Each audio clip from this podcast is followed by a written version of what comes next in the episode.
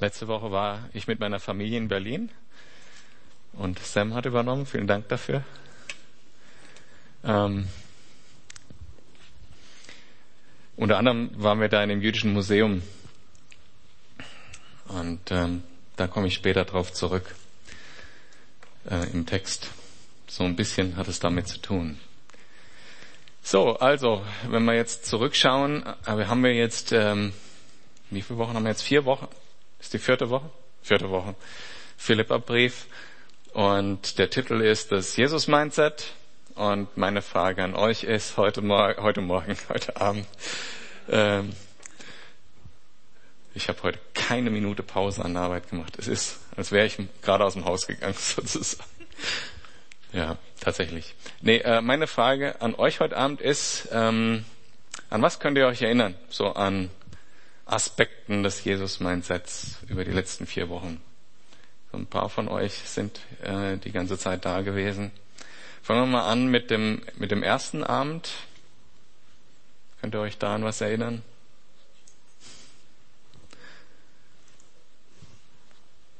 Ruft mal was rein. Also Freude trotz der Umstände. Ne? Paulus sagt, ich sitze hier im Gefängnis und das ist aber zum Förderung des Evangeliums ausgeschlagen. Also das Evangelium wird äh, dadurch verbreitet. Es kommen Leute in Cäsars Haushalt zum Glauben. Darüber freue ich mich, auch wenn Leute das mit falschen Motiven äh, tun und so weiter, dass die Gemeinde ermutigt ist, das Evangelium nach vorne zu bringen. Am zweiten Abend, heute haben wir uns da beschäftigt, vielleicht könnt ihr euch daran erinnern.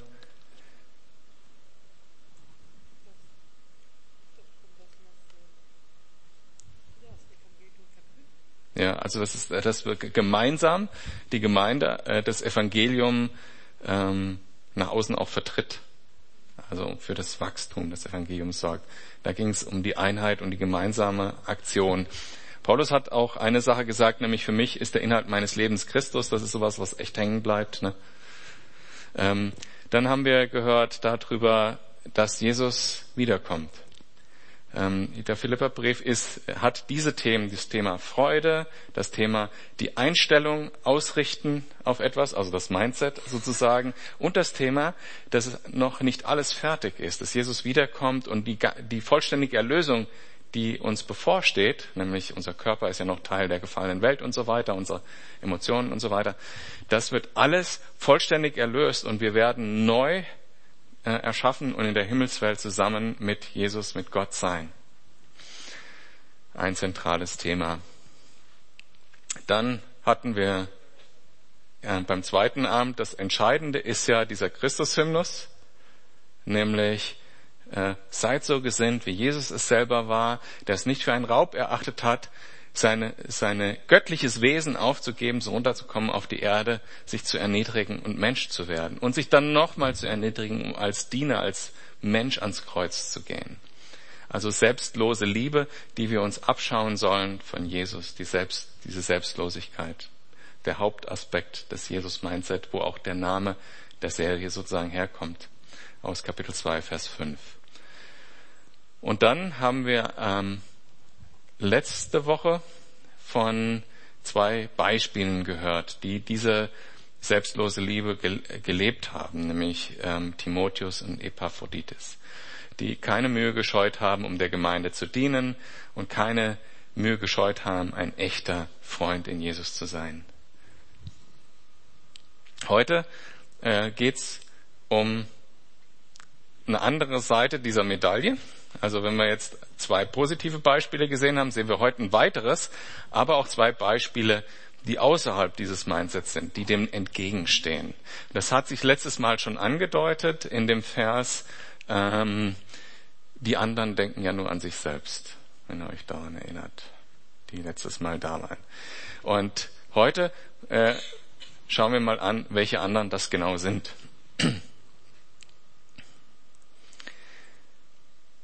Der, das Jesus-Mindset ist ein Weg, geistlich zu leben. Also, oder der Weg, würde ich sagen, geistlich zu leben. Das heißt, wir werden heute über das Thema sprechen, geistlich leben oder nicht geistlich leben. Das ist heute das Thema in dem Kapitel 3. Und äh, ihr werdet im Laufe der Predigt herausfinden, was das mit der Schau ins Landbahn zu tun hat. Hm.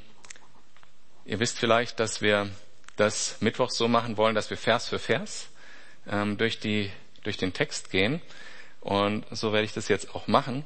Aber ich werde den gesamten Text von heute, nämlich das gesamte Kapitel 3, vorlesen erstmal. Und ich möchte, dass ihr, dass du dir zwei Fragen währenddessen dir stellst. Nämlich, wo stehe ich diesbezüglich, was deinem Text gerade vorkommt, selber heute? Also wo stehst du heute bezüglich der Themen, die da stehen? Und wo würdest du gerne stehen? Sagen wir mal in zwei Jahren oder so. Also Philippa Kapitel 3 ab Vers 1. Ich ermutige euch, eure Bibeln mitzubringen, weil dann könnt ihr auch da die Predigt nicht so aufgebaut ist wie eine Themenpredigt, wo man einen ganz klaren Faden durch ein Thema hat, sondern wir Vers für Vers versuchen zu erschließen, was wirklich dort in der Bibel steht. Da habt ihr sozusagen den roten Faden in dem Text, den ihr selber vor euch habt, anstatt ähm, dass ich den ähm, als Thema präsentiere. Deshalb ermutige ich euch, eure Bibeln, wenn ihr sie mit habt, rauszuholen und sonst eine mitzubringen. Ja? Philippa, Kapitel 3, Vers 1 ja, jederzeit melden, ähm, wenn ihr Fragen habt. Vor allem, lieber Geschwister, freut euch darüber, dass ihr mit dem Herrn verbunden seid. Was ich euch im Folgenden schreibe, sind Dinge, die ich euch schon früher gesagt habe. Mir macht es nichts aus, mich zu wiederholen. Und euch gibt es eine umso größere Sicherheit im Glauben. Nehmt euch in Acht vor den unreinen Hunden. Nehmt euch in Acht vor den Unheilstiftern, Nehmt euch in Acht vor denen, die letztlich nicht beschneiden, sondern verstümmeln. Die wirklich Beschnittenen sind wir. Denn wir dienen Gott unter der Leitung seines Geistes und vertrauen nicht auf unsere Vorrechte und auf eigene Leistung, sondern auf Jesus Christus. Er ist unser ganzer Stolz. Dabei hätte gerade ich allen Grund, mich auf Vorrechte und Leistungen zu verlassen. Wenn andere meinen, sie könnten auf solche Dinge bauen, ich könnte es viel mehr. Ich wurde, wie es das Gesetz des Mose vorschreibt, acht Tage, acht Tage nach meiner Geburt beschnitten. Ich bin meiner Herkunft nach ein Israelit, ein Angehöriger des Stamms Benjamin, ein Hebräer mit rein hebräischen Vorfahren. Meine Treue zum Gesetz zeigte sich darin, dass ich zu den Pharisäern gehörte und in meinem Eifer für das Gesetz zu kämpfen ging ich so weit, dass ich die Gemeinde verfolgte. Ja, was die vom Gesetz geforderte Gerechtigkeit betrifft, war mein Verhalten tadellos. Doch genau die Dinge, die ich damals für einen Gewinn hielt, haben mir, wenn ich es von Christus her betrachte, nichts als Verlust gebracht.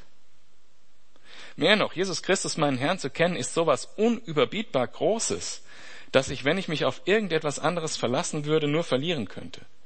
Seinetwegen habe ich alles, was mir früher ein Gewinn zu sein schien, dem Rücken gekehrt es ist in meinen Augen nichts als Müll. Denn der Gewinn, nach dem ich strebe, ist Christus.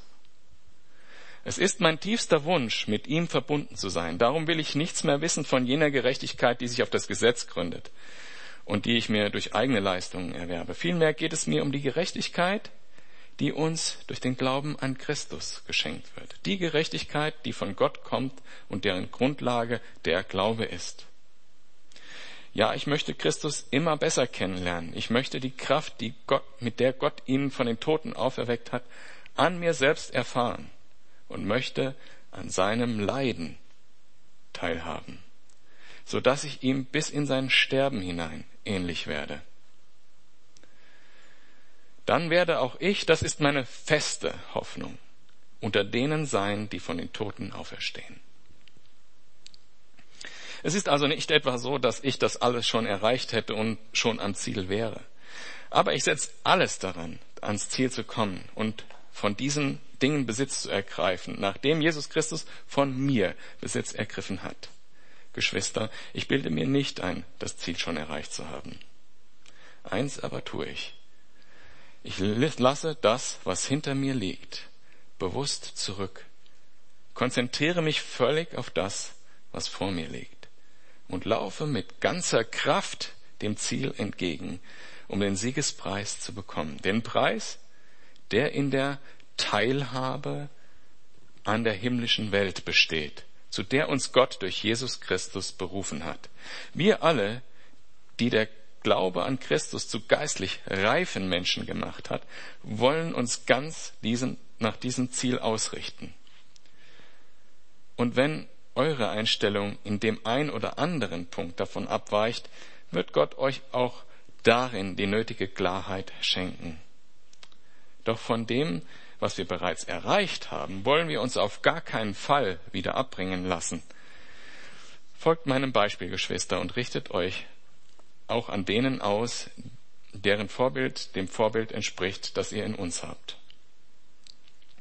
Viele leben nämlich ganz anders. Ich habe euch schon oft von, vor ihnen gewarnt und auch jetzt kann ich nur unter Tränen von ihnen reden. Sie sind Feinde des Kreuzes Christi und sie enden im Verderben. Ihr Gott sind ihre eigenen Begierden und sie sind stolz auf Dinge, für die sie sich eigentlich schämen müssten. Das Einzige, was sie interessiert, ist diese irdische Welt. Wir dagegen sind Bürger des Himmels. Und vom Himmel her erwarten wir auch unseren Retter Jesus Christus, den Herrn. Er wird unseren unvollkommenen Körper umwandeln und wird ihn seinen eigenen Körper gleich machen, der Gottes Herrlichkeit widerspiegelt. Er, der die Macht dazu hat, genauso wie er auch die Macht hat, das ganze Universum seiner Herrschaft zu unterstellen. Ja, sagst es. Das soll also eure Einstellung sein, liebe Freunde. Haltet daher treu zum Herrn. Ja, muss man darüber fast noch gar keine Predigt mehr halten. Ne? Wenn man das so liest, äh, sind eigentlich alle zusätzlichen Worte fast umsonst. Es geht hier also darum, wie wir geistlich leben sollen.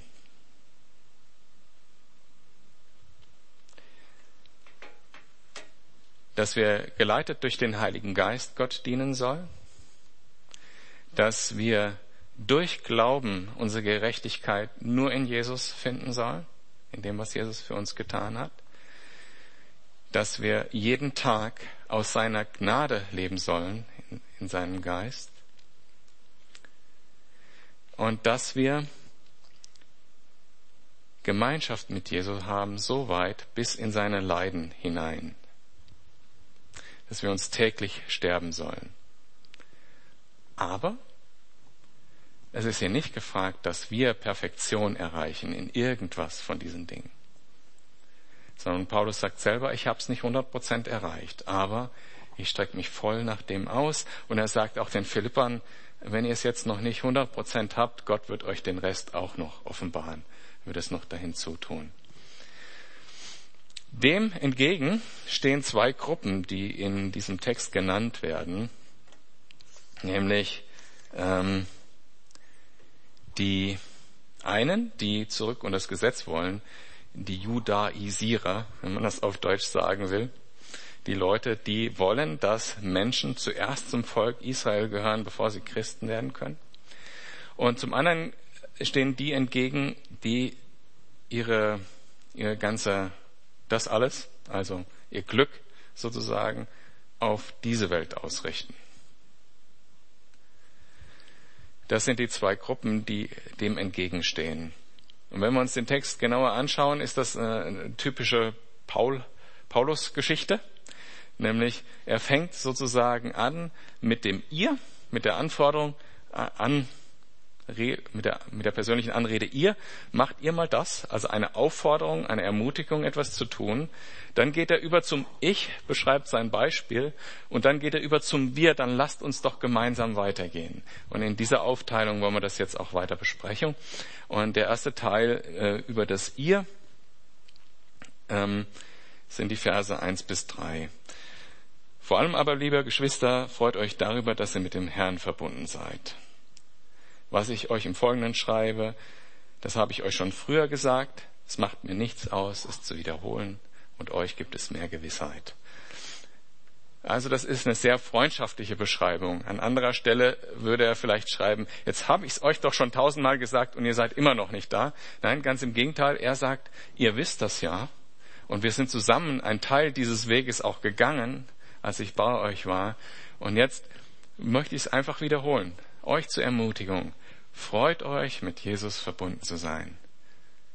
Es macht mir nichts aus, es zu wiederholen. Es ist eine Freude, mit Jesus verbunden zu sein. Große Freude.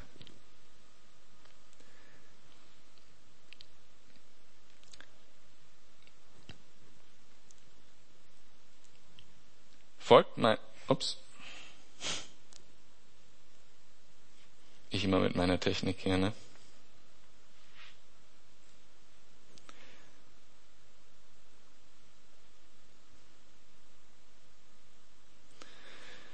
Nehmt euch in Acht vor den unreinen Hunden. Nehmt euch in Acht vor den Unheilstiftern. Nehmt euch in Acht vor denen, die letztlich nicht beschneiden, sondern verstümmeln, die wirklich beschnitten sind. Wir, die wir Gott dienen unter der Leitung seines Geistes und vertrauen nicht auf unsere Vorrechte und auf eigene Leistung, sondern auf Jesus Christus. Er ist unser ganzer Stolz.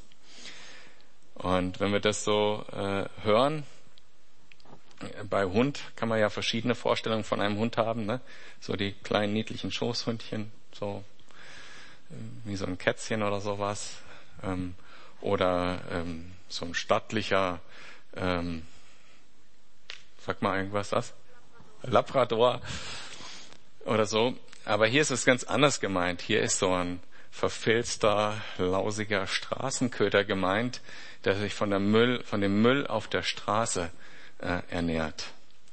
Hier ist äh, das Wort ist auch ein vulgäres Wort und auch das Wort Müll, was später im Text kommt, ist ein, ein vulgäres Wort. Also von, von dem ernähren sich die Hunde auf der Straße, verdorbene Essensabfälle und äh, ähm, ja eben Müll oder Dung kann man es auch übersetzen. Ne? Und wenn, wenn man das entsprechende Wort, vulgäre Wort auf Deutsch sagt, das möchte ich hier nicht sagen. Ähm, und das halten diese Leute für ihre Gerechtigkeit, diesen Müll, diese Hunde, und wollen andere noch da reinziehen. Das sind die sogenannten Judaisierer. Lass uns mal zusammen anschauen, wo das herkommt. Ähm, nachdem Jesus in den Himmel aufgefahren ist und der Heilige Geist ausgegossen wurde in Kapitel 2, was wir jetzt gefeiert haben an Pfingsten von der Apostelgeschichte, ähm, äh, wurde relativ schnell klar, dass eben auch Heiden den Heiligen Geist bekommen, wenn sie an Jesus glauben. Und ähm, Petrus hat ja diese Vision gehabt von Cornelius, dem Hauptmann, und ist dort eben hin und hat den äh, eben sogar getauft, glaube ich. Und ähm, das war in Apostelgeschichte Kapitel 10. Und das war schon relativ früh in der christlichen Geschichte, also irgendwie ein paar Jahre nur nach, nach eben ähm, Jesu Himmelfahrt und äh, Pfingsten.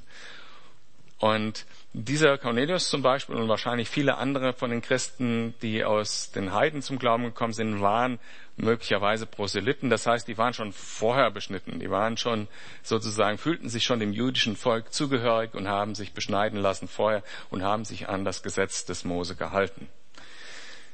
Ähm, nachdem aber das immer eine größere, immer größere Bewegung wurde, waren es eben nicht nur Leute, die sich schon dem jüdischen Volk zugehörig fühlten, sondern auch Griechen, die nie was mit Juden vorher zu tun gehabt haben. Äh, oder andere Völker. Die meisten waren griechische Sklaven.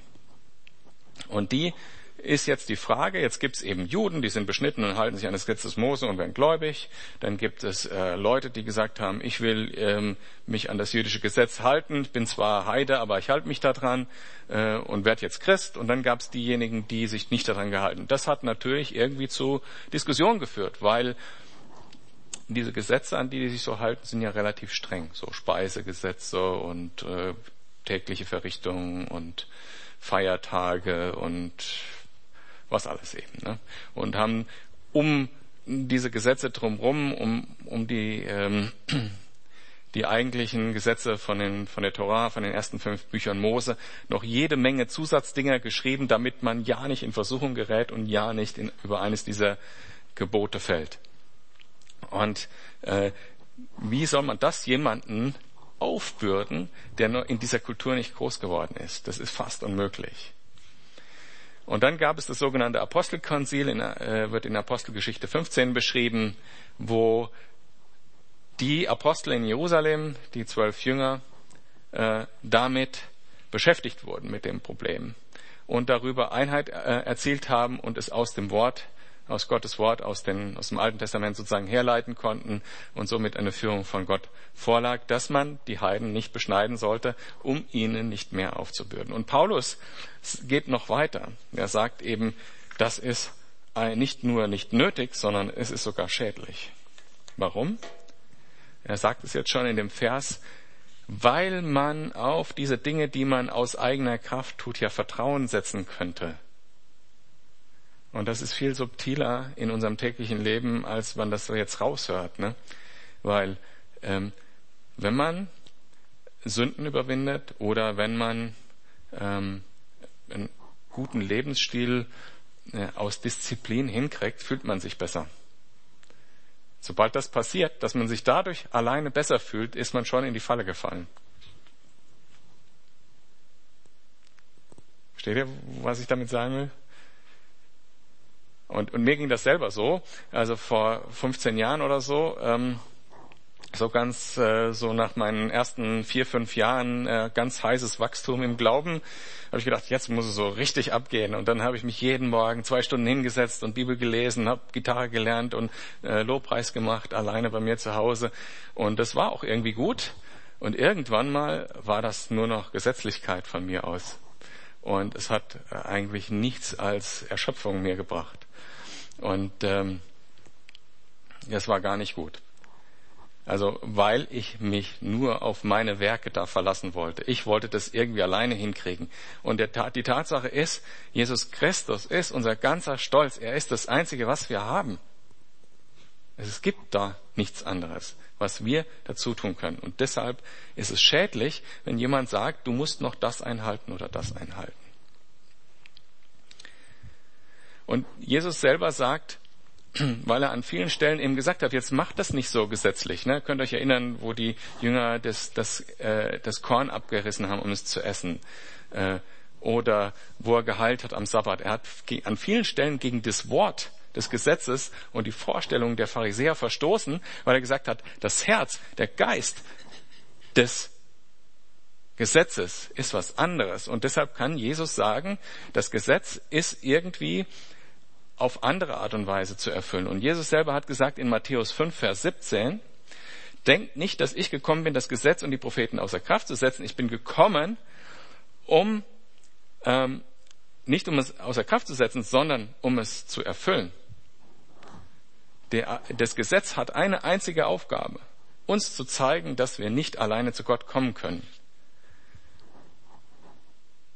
Das äh, das wird geschrieben als, ähm, als das Gesetz ist ein, ein Lehrmeister auf Christus hin. Es ist nur dazu da, um uns zu zeigen, dass wir aus eigener Kraft durch gute Werke nicht mal ein Zentimeter näher zu Gott kommen können, sondern nur durch Jesus Christus und durch das, was er für uns getan hat und dadurch, dass wir täglich an ihm dranbleiben.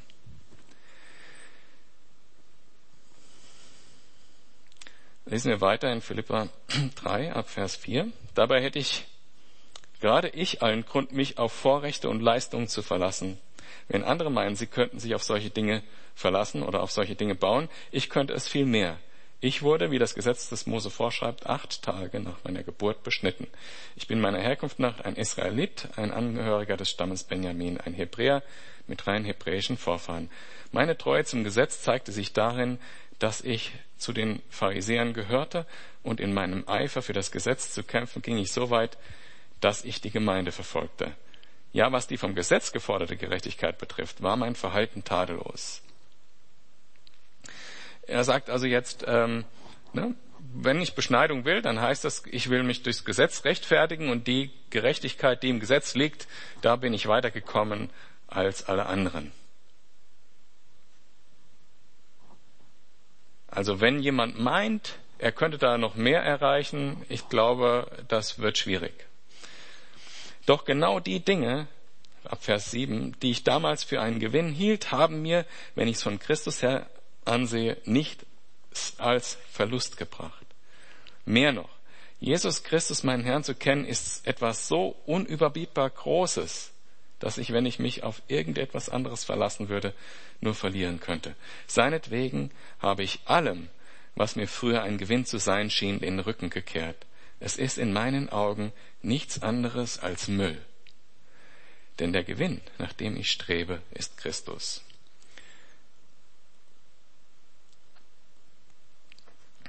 Hier kommt der Begriff Müll und der verbindet sich sozusagen mit dem Begriff Hunde äh, vorher in, in dem Kapitel zwei, im Vers 2. Äh, eben, das ist der Müll, den die Hunde fressen. Die versuchen aus dieser Gerechtigkeit, wo ich euch sagen kann aus meiner eigenen Erfahrung, da kommt man keinen Zentimeter näher zu Gott durch. Hat mir nichts gebracht, es hat mir sogar geschadet, weil ich mich nicht auf das verlassen habe, was wirklich zu Gott führt, nämlich auf Jesus selber, auf Gott selber.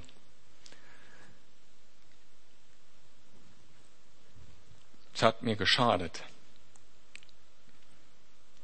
Wenn ihr, äh, ich weiß nicht, mit, mit was ihr euch so beschäftigt habt schon, aber ich habe aus rein beruflichen Gründen ziemlich viel mit so, äh, auf Englisch sagt man Self-Improvement, ähm, Selbsthilfe, hm, wie sagt man da auf Deutsch so?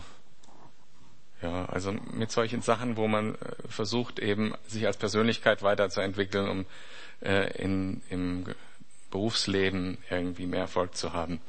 Mit solchen Sachen habe ich mich beschäftigt und kenne, glaube ich, aus der Branche ziemlich viel.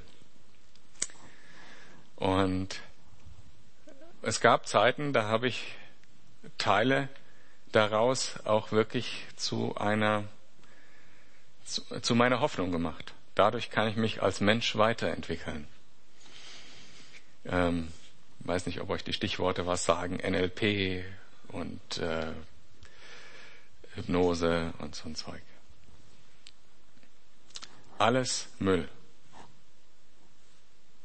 Alles Müll. Ich sage es euch so, wie ich selber erlebt habe. Es hat mich in ein Leben, in eine, ein Leben geführt, wo ähm, ich nie wieder enden will. Die einzige Hoffnung, die ich habe, die wir haben können, ist Christus. Paulus hat das so erlebt, viele Christen vor uns haben das so erlebt und es ist die Wahrheit, wie sie in Gottes Wort steht. Es gibt nichts, was uns weiterbringen kann, außer Christus. Damit ärgere ich wahrscheinlich Sam, wenn ich das sage. Aber selbst ein Theologiestudium kann mich nicht wirklich weiterbringen. Das kann helfen, Dinge zu erkennen.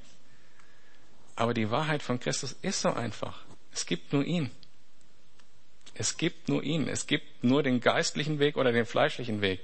Wenn ich versuche, durch Kopferkenntnis da irgendwie weiterzukommen, ich unterstelle dir nichts. Ne? Aber du machst dir so viel Mühe mit deinem Studium, deshalb. Ähm, wenn ich, wenn ich durch Erkenntnis im Kopf weiterkommen will, das hilft mir nicht viel. Das gibt vielleicht das eine oder andere Mal, wie die Bibel das nennt, kitzelnde Ohren. Das macht dann mal Spaß oder so. Aber es hilft mir in Bezug auf Christus nichts, weil das Einzige, was Paulus hier nennt, ganz konkret, was ich tun kann, ist Gehorsam sein bis ins Leiden hinein. Harte Wahrheit. Aber wir haben, wir werden es jetzt lesen, Ja, ich möchte Jesus immer besser kennenlernen, ab Vers 10. Ich möchte die Kraft, mit der Gott ihn aus den Toten auferweckt hat, an mir selbst erfahren.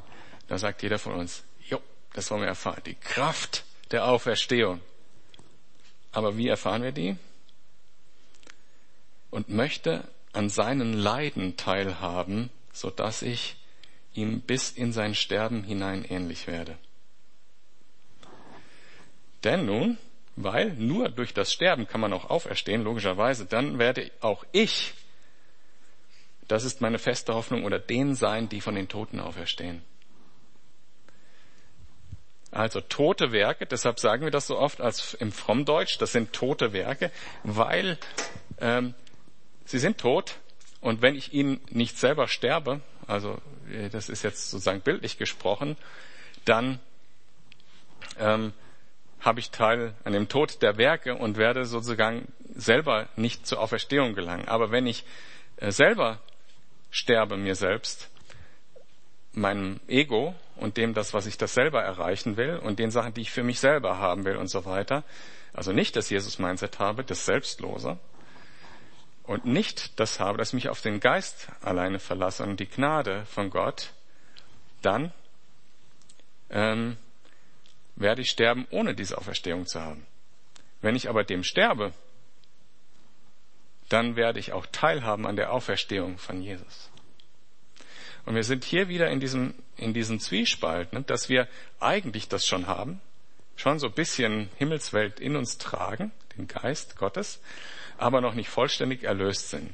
Und das ist diese Spannung, in der das Ganze steht. Und das, glaube ich, ist auch der Grund, warum diese Judaisierer so viel Erfolg hatten. Weil diese nämlich gekommen und haben gesagt, ja, ja, ich weiß, du, du spürst, das ist noch nicht alles vollständig. Du spürst, dass du noch ein bisschen sündigst. Du spürst, dass du noch Verlangen hast nach anderen Sachen.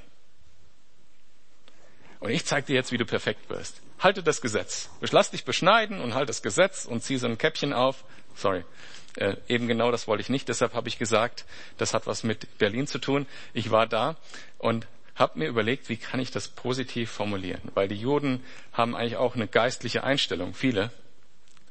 Und es wäre ungerecht, sozusagen die Juden über einen Kamm zu scheren mit dem, was da passiert ist. Hier reden wir über Leute, die ähm, den Christen, die eigentlich schon erlöst sind, noch was anderes aufbürden wollen. Die sagen, um erlöst, wirklich erlöst zu sein, musst du noch das machen. Und immer wenn jemand sagt, Jesus plus, dann stimmt was nicht oder die Gnade von Gott plus irgendetwas, dann stimmt was nicht. Es gibt kein Plus. Und deshalb waren die aber erfolgreich meiner Meinung nach, weil die Menschen ja, wir ja spüren als Christen auch, wir sind noch nicht vollständig erlöst. Ja, wir werden am, am Ende eines Tages wie heute müde und können uns nicht mehr auf das konzentrieren, was wir sagen wollten. Also ich zumindest nicht. Ne? Wir sind noch in dieser gefallenen Welt. Und ähm, deshalb spüren wir, dass das noch, noch nicht komplett ist. Aber die Antwort darauf ist nicht, dass wir jetzt das, dass wir uns jetzt beschneiden lassen als Männer oder äh, irgendwelche anderen äh, jüdischen Regeln einhalten vom, des alten Bundes, sondern die Antwort ist, uns ganz auf Gott zu verlassen und auf das, was kommen wird. Weil Jesus wird kommen, um das perfekt zu machen, was jetzt noch nicht perfekt ist. Wenn wir, und das schreibt Paulus hier, das ist meine feste Hoffnung, und das Wort Hoffnung ist immer ein bisschen wenig, äh, oder hat nicht die ganze Kraft, äh, wie es im, im Originaltext, glaube ich, zu verstehen ist. Das Thema Hoffnung ist äh, konkreter, als wir das aus, aus, in unserer Sprache benutzen. Wir sagen mal, ich hoffe, das klappt. Und damit meinen wir, es könnte sein oder nicht. Und Paulus meint hier aber, es ist das, wo ich meine, meinen Sinnen drauf setze, weil ich weiß, es wird kommen. Das ist das, was er meint, wenn er Hoffnung sagt. Das ist unsere Erwartung. Ich sage jetzt mal Erwartung, auch wenn das nicht ganz der richtige Begriff ist. Dass Jesus kommt und wir teilhaben an der Auferstehung und an der Himmelswelt mit ihm zusammen.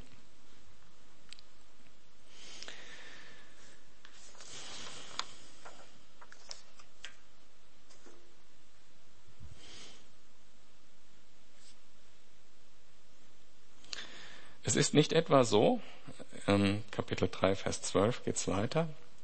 Es ist nicht etwa so, dass ich das alles schon erreicht hätte und schon am Ziel wäre.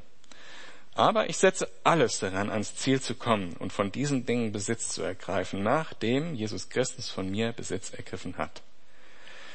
Geschwister, ich bilde mir nicht ein, das Ziel schon erreicht zu haben. Eins aber tue ich. Ich lasse das, was hinter mir liegt, bewusst zurück konzentriere mich völlig auf das, was vor mir liegt und laufe mit ganzer Kraft dem Ziel entgegen, um den Siegespreis zu bekommen, den Preis, der in der Teilhabe an der himmlischen Welt besteht, zu der uns Gott durch Jesus Christus berufen hat.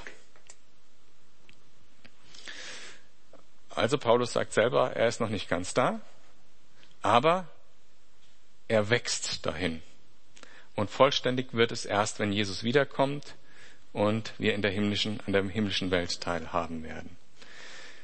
Eine Sache fand ich besonders interessant in diesem Abschnitt, weil ähm, wenn wir in Philippa 1, Vers 27 nochmal gucken, ähm, führt euer Leben würdig des Evangeliums, damit ich, ob ich komme und euch sehe oder abwesend bin, von euch höre, dass ihr fest steht in einem Geist. Und in dem Text, wo wir gerade gelesen haben, schreibt er, jetzt laufe ich dem Siegespreis nach. Und irgendwie scheint da ein Widerspruch zu sein. Einerseits sagt er, sagt er, ihr sollt euch nicht auf Werke verlassen, aber jetzt sollen wir laufen auf ein Ziel hin. Und andererseits sagt er, steht fest im Evangelium, äh, und dann sagt er, wir sollen laufen. Also das Bild ist irgendwie ein bisschen durcheinander. Und jetzt kommt die Schauenslandbahn. Ähm, das finde ich ist eine sehr schöne Veranschaulichung dieses Stehens und Laufens. Habe ich von Ray Stedman mir abgeguckt. Ähm, die Kabelbahn, die hat ein Ziel. Das liegt da oben irgendwo auf dem, Bahn, auf dem Berg, die Seilbahn. Dann gibt es ein Seil, das äh, gibt es ein Halteseil und ein, ein äh, Seil, was die Bewegung macht. Äh, wenn diese Kabine an dem Seil ist, bewegt sie sich und fährt dem Ziel entgegen. Und es gibt nur eine Richtung.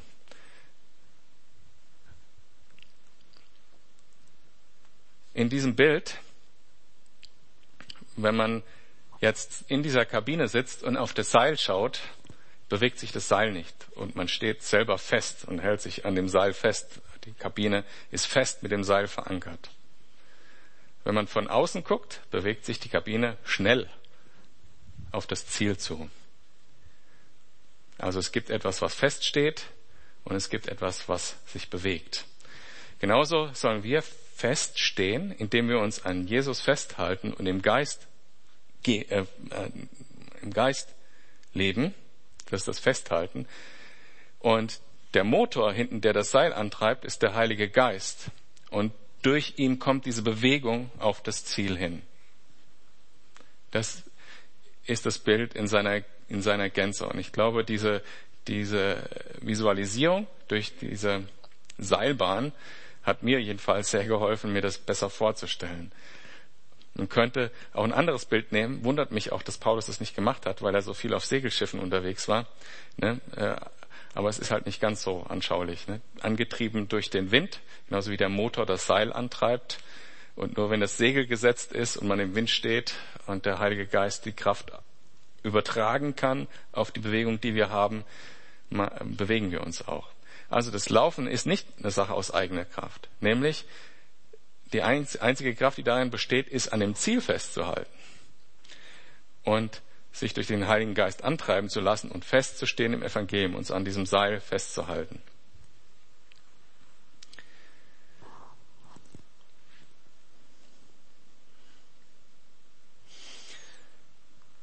Vers 15. Wir alle, die der Glaube zu Christus zu geistlich reifen Menschen gemacht hat, wollen uns auf dieses Ziel ausrichten.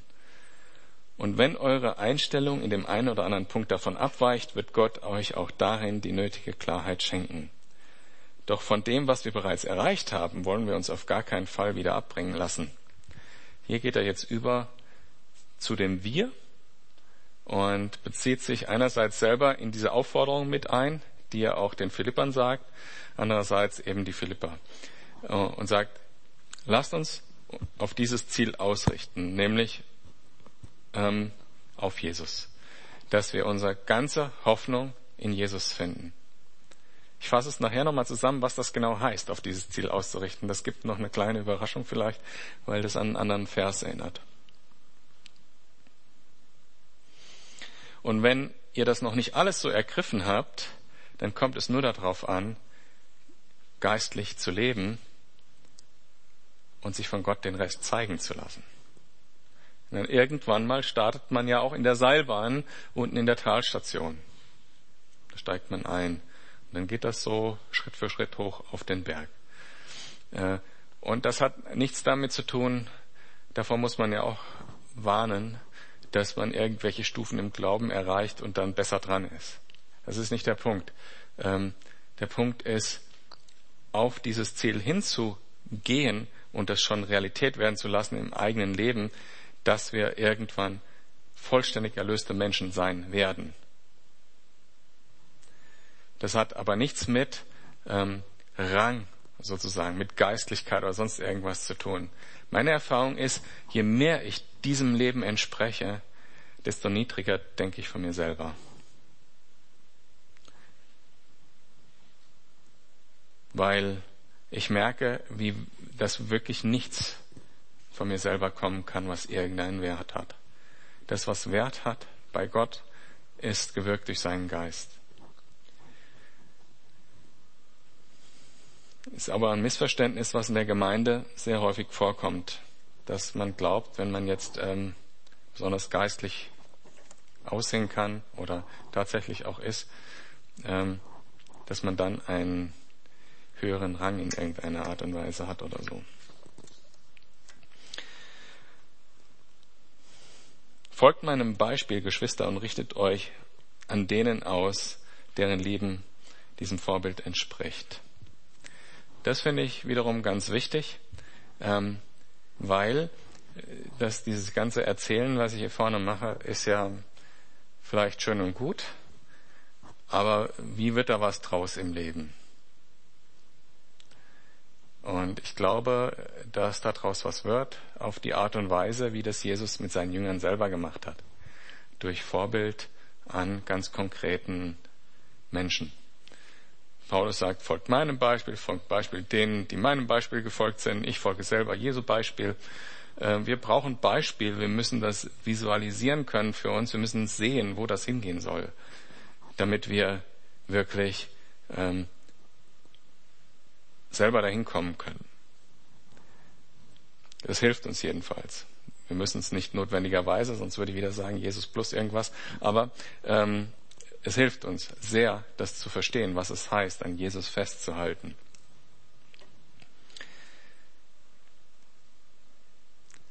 Vers 18, 19. Viele leben nämlich ganz anders. Jetzt kommt die zweite Gruppe, äh, die das anders gerne machen möchte.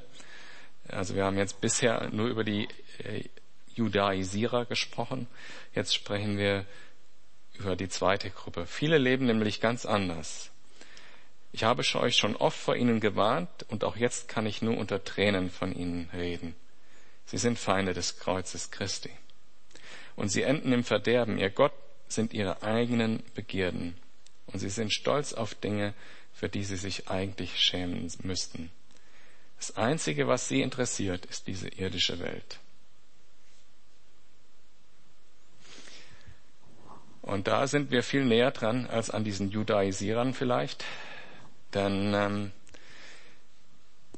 die Gesellschaft, in der wir leben, die hat genau diese Maxime. Das meiste aus dem Leben rausholen, danach kommt eh nichts mehr. Und vieles von dem fühlt sich irgendwie auch gut an, ist aber nicht so gut, wie man denkt, dass es sich anfühlen könnte. alles, auf das man seine Hoffnungen setzt, in dieser Welt, kann nur enttäuschen. Kein Mensch kann mich glücklich machen, kann dich glücklich machen, kein Partner, kein Freund. Funktioniert nicht. Kein Geld der Welt kann dir irgendetwas nutzen weil dieses Leben ist irgendwann vorbei oder die nächste Inflation kommt bestimmt. Und so weiter kann ich fortsetzen. Keine Party der Welt hält länger als eine Nacht und äh, vielleicht mal zwei. Es gibt nichts, was wirklich erfüllen kann in dieser Welt, was diese Sehnsucht ausfüllen kann, die Jesus ausfüllt und was diese Hoffnung mit sich bringt in der Ewigkeit. Und die Konsequenz daraus ist, dass wir Jesus im Sterben gleich werden. Und das wird sehr gut ausgedrückt in Galater 5 ab Vers 24. Nun, wer zu Jesus gehört, hat seine eigene Natur mit ihren Leidenschaften und Begierden gekreuzigt. Also wir werden ihm in seinem Tod gleich. Hat seine eigene Natur mit ihren Leidenschaften und Begierden gekreuzigt. Da wir also durch Gottes Geist neues Leben haben, wollen wir jetzt uns auch Schritt auf Schritt und Tritt von diesem Geist bestimmen lassen. Das muss ich nochmal vorlesen, weil dieser Vers das so kompakt sagt. Galater 5 ab Vers 24. Wer zu Jesus Christus gehört, hat seine eigene Natur, das Ego, mit ihren Leidenschaften und Begierden gekreuzigt. Da wir also durch Gottes Geist ein neues Leben haben, wollen wir uns jetzt auch auf Schritt und Tritt, so am Seil festhalten, von diesem Geist bestimmen lassen.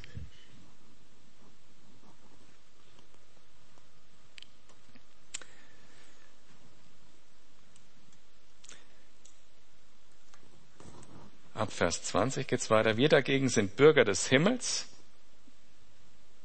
Hm. Also diese weltlichen Leute werden enttäuscht werden von diesen weltlichen Dingen. Wir dagegen sind Bürger des Himmels.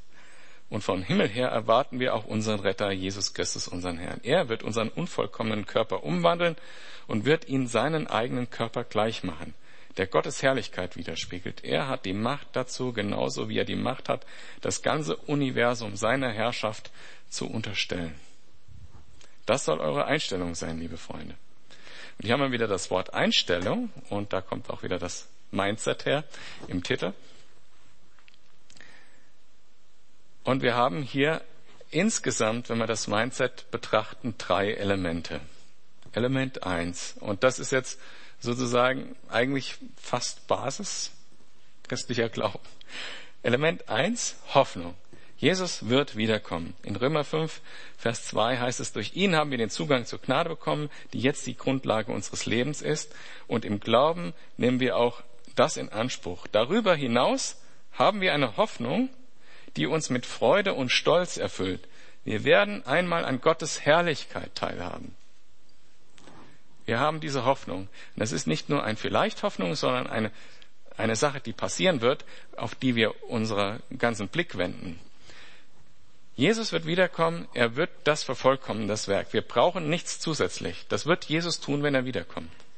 Diese Hoffnung ist einer der wichtigen Teile des Jesus-Mindset. Wir haben das noch nicht ganz erreicht, aber wenn Jesus wiederkommt, wird, wird alles gut werden. Der zweite Teil ist, wir verlassen uns nicht auf Werke, um gerecht vor Gott dazustehen. Unsere Gerechtigkeit ist aus dem Glauben. In Römer 4, Vers 5 steht, wenn hingegen jemand ohne irgendwelche Leistung vorweisen können sein Vertrauen auf Gott setzt, wird sein Glaube ihm als Gerechtigkeit angerechnet. Denn er vertraut auf den, der uns trotz unserer Gottlosigkeit für gerecht erklärt. Glaube. Zweiter Teil des Jesus-Mindset. Also jetzt haben wir Hoffnung und Glaube. Äh, der letzte Vers? 4, Vers 5. Was fehlt da noch, wenn ich jetzt Hoffnung und Glaube erwähnt habe? Liebe. Ihr kennt das, äh, 1. Korinther 13. Ne? Es bleiben aber Hoffnung, Glaube und Liebe. Die Liebe ist aber die größte unter ihnen.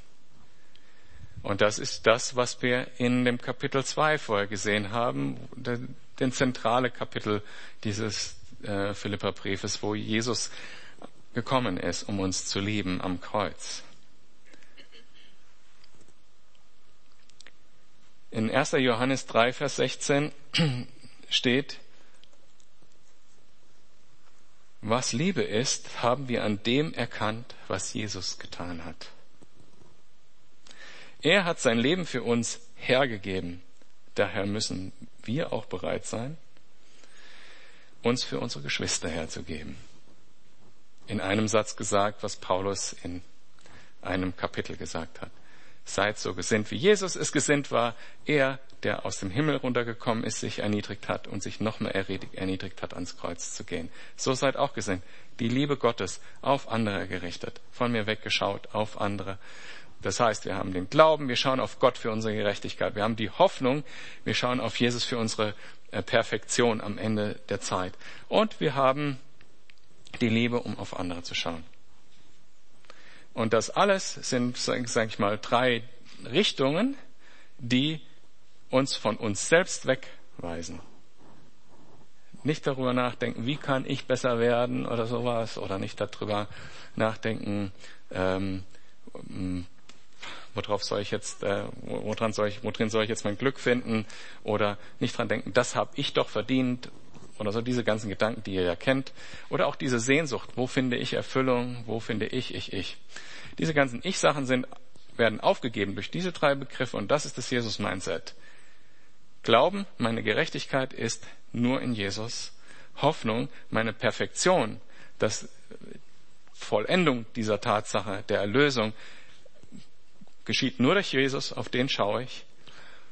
Und mein Leben hier ist geprägt von der Liebe Gottes. Ich diene anderen, ich diene Gott und anderen zuerst und schaue von mir weg. Das sind alles Blickrichtungen von mir weg.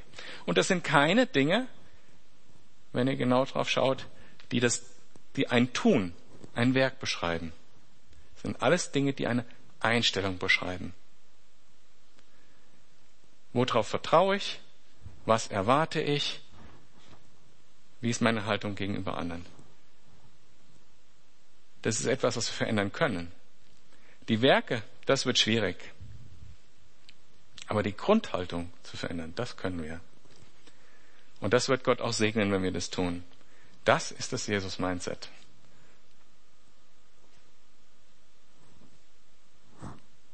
Ja, die Zeit ist auch vorbei.